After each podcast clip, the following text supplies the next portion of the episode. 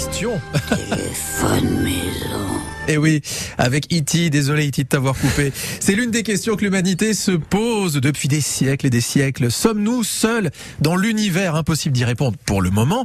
Quoique, quoique, on commence à bien avancer sur le sujet et d'ailleurs, euh, l'Observatoire de Nice fait figure de très bon élève en la matière. Pour essayer d'y voir plus clair, eh bien, nous sommes avec Eric Lagadec, que vous connaissez sur notre antenne, astrophysicien au laboratoire Lagrange de l'Observatoire de Nice-Côte d'Azur. Bonjour Eric Lagadec. Bonjour. Et merci d'être avec nous ce matin. Bon, je vous pose la question, sait-on jamais, est-on seul dans l'univers?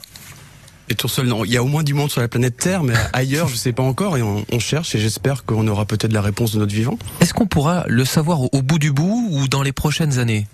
En fait, c'est une question très difficile à répondre. Comme j'aime bien dire, je, je pourrais jamais vous dire qu'il n'y a pas de vie ailleurs. Si Ouais. on n'en a pas trouvé, ça peut vouloir dire qu'on a mal cherché. Après, on pourra pas dire qu'il y en a tant qu'on n'a pas trouvé. Donc, ce qu'on fait, c'est qu'on cherche. Et tout ce que je peux vous dire, c'est que d'ici 10, 20, 30 ans, on devrait être capable de voir s'il y a une planète comme la Terre avec de la vie à une dizaine, une cinquantaine d'années-lumière, on devrait être capable de le détecter. Donc, Donc je peux ça pas peut être très proche finalement. ça peut être très proche, mais la question c'est est-ce que la vie est quelque chose de fréquent ou est-ce que c'est rare? Donc ça aussi, on aura la réponse. Si on n'en trouve pas, on va se rendre compte. Plus on en étant le, le volume de recherche, si on n'en trouve pas, on saura que c'est de plus en plus rare. Donc c'est des questions auxquelles on aura des réponses assez rapidement. Et qu'est-ce que vous pensez alors de ce message envoyé mardi par des scientifiques vers l'étoile K2 18b pour tenter de communiquer avec des extraterrestres?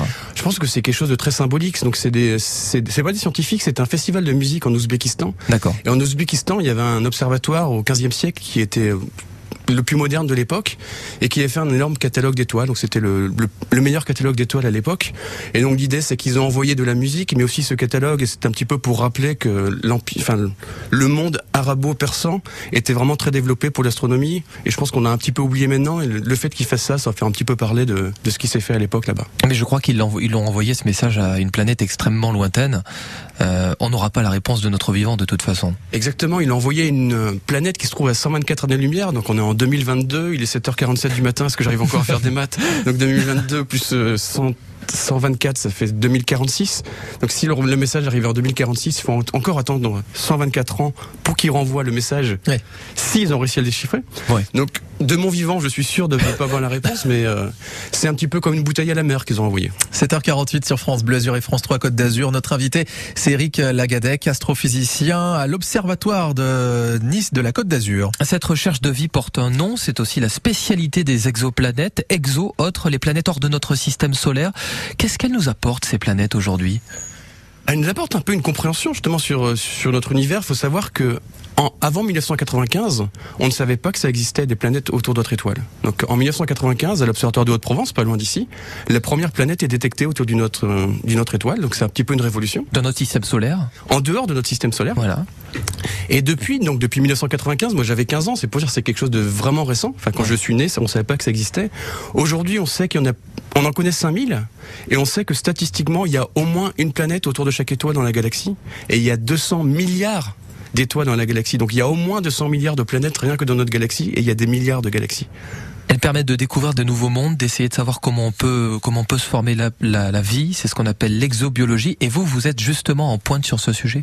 Je dirais pas que moi personnellement je suis en point, mais L'observatoire. l'observatoire évidemment fait de belles choses. Il y a, on vient de recruter notamment la personne qui a fait la première image d'une exoplanète en, au milieu des années 2000. Donc euh, c'est, euh, on a aussi un gros projet qui vient d'être financé, qui a pour but de comprendre les origines de la vie. Donc c'est un projet qui a été financé à l'ordre de 45 millions d'euros. Donc c'est un des gros projets pour la recherche française.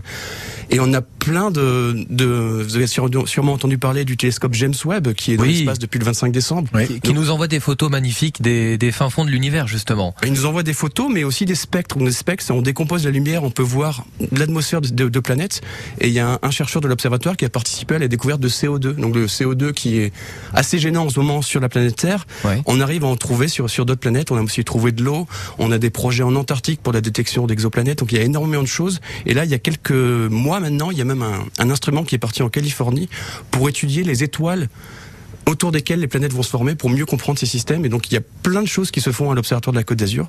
Et j'espère que ça contribuera vraiment grandement à la meilleure compréhension de ces planètes. Et peut-être un jour, on annoncera la découverte de, vie ailleurs. Mais ça, on, on en est peut-être loin, on ne sait pas encore. On ne sait pas encore. Une dernière question. Admettons qu'on trouve la preuve d'une vie ailleurs. Faudrait-il, et là c'est très philosophique, faudrait-il, selon vous, faire coucou, euh, en quelque sorte, envoyer un message à ces extraterrestres? C'est une bonne question. Moi, je suis un petit peu naïf. J'ai tendance à me dire que j'aimerais bien rencontrer ces personnes et Ouais. euh, envoyer un message pacifiste. Mais la question, c'est est-ce que ces personnes seraient pacifistes aussi? Est-ce que euh, vous avez tous vu des films de science-fiction? En général, s'il y a une civilisation plus avancée, c'est rare qu'elle arrive de, de manière gentille et qu'elle détruise pas l'autre. Donc, c'est une question philosophique. Et là, je pense que la réponse ne serait pas donnée par des astronomes, mais ça serait une question euh, avec. Il faudrait discuter avec des gens spécialisés en sciences sociales, avec des politiques, et réfléchir. C'était euh, Alexandre Astier qui parlait de ça, qui disait aussi Oui. que ça serait intéressant si si un jour on découvrait la vie. Quelle serait la réaction des êtres humains? Il espérait que ce ne sera pas le, le soir d'une finale de Coupe du Monde, mais, mais vu que la Coupe Et puis du même Monde, de l'autre côté, si on le, nous on a envoyé, vous savez, une plaque avec un homme et une femme, leur anatomie. Comment expliquer ça avec à côté des unités de mesure qui sont pas du tout respectées les unes des autres? Donc en fait, cette plaque qui a été envoyée il y a quelques années, elle est absolument incompréhensible finalement. et en plus, elle ne risque pas de, de rencontrer d'étoiles avant Bah ouais. plusieurs milliards d'années. Plus. c'est encore une fois une bouteille dans un, un énorme océan. Donc on est, on n'a jamais été si près de découvrir peut-être euh, cette vie euh, ailleurs, mais vous nous dites qu'il faudra encore réunir euh, certaines caractéristiques. Merci à vous, Eric Lagadec.